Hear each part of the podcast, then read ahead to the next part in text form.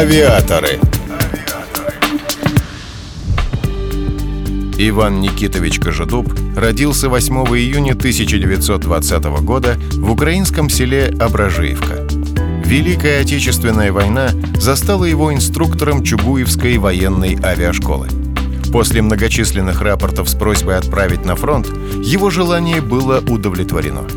В марте 1943 года в составе 240-го истребительного авиаполка Кожедуб вылетел на Воронежский фронт.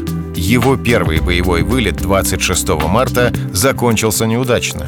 Его Ла-5 получил повреждения в бою, а при возвращении еще и был обстрелян советской зенитной артиллерией. Боевой счет младший лейтенант Кожедуб открыл 6 июля на Курской дуге, сбив немецкий бомбардировщик. На следующий день сбил второй, а 9 июля в воздушном бою сбил сразу два истребителя. В августе он был назначен командиром эскадрильи. Тогда же его боевой путь мог и закончиться. Однажды в воздушном бою над территорией противника самолет Ивана Никитовича был подбит. Двигатель заглох, и Кожедуб, чтобы не сдаваться в плен, выбрал себе на земле цель и начал на нее пикировать.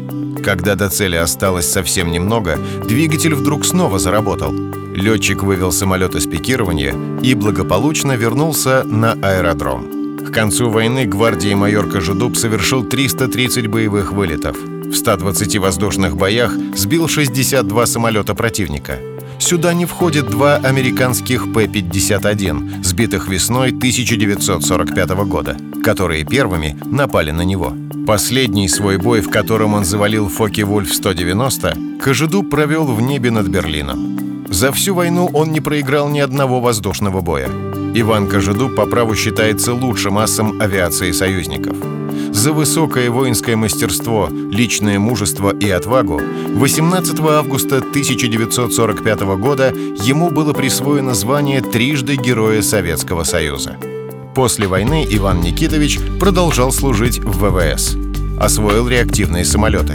Во время войны в Корее командовал 324-й истребительной авиационной дивизией но самому ему летать запретили. За год боев летчики его дивизии сбили 239 американских самолетов. В 1985 году Кожедубу было присвоено звание маршала авиации.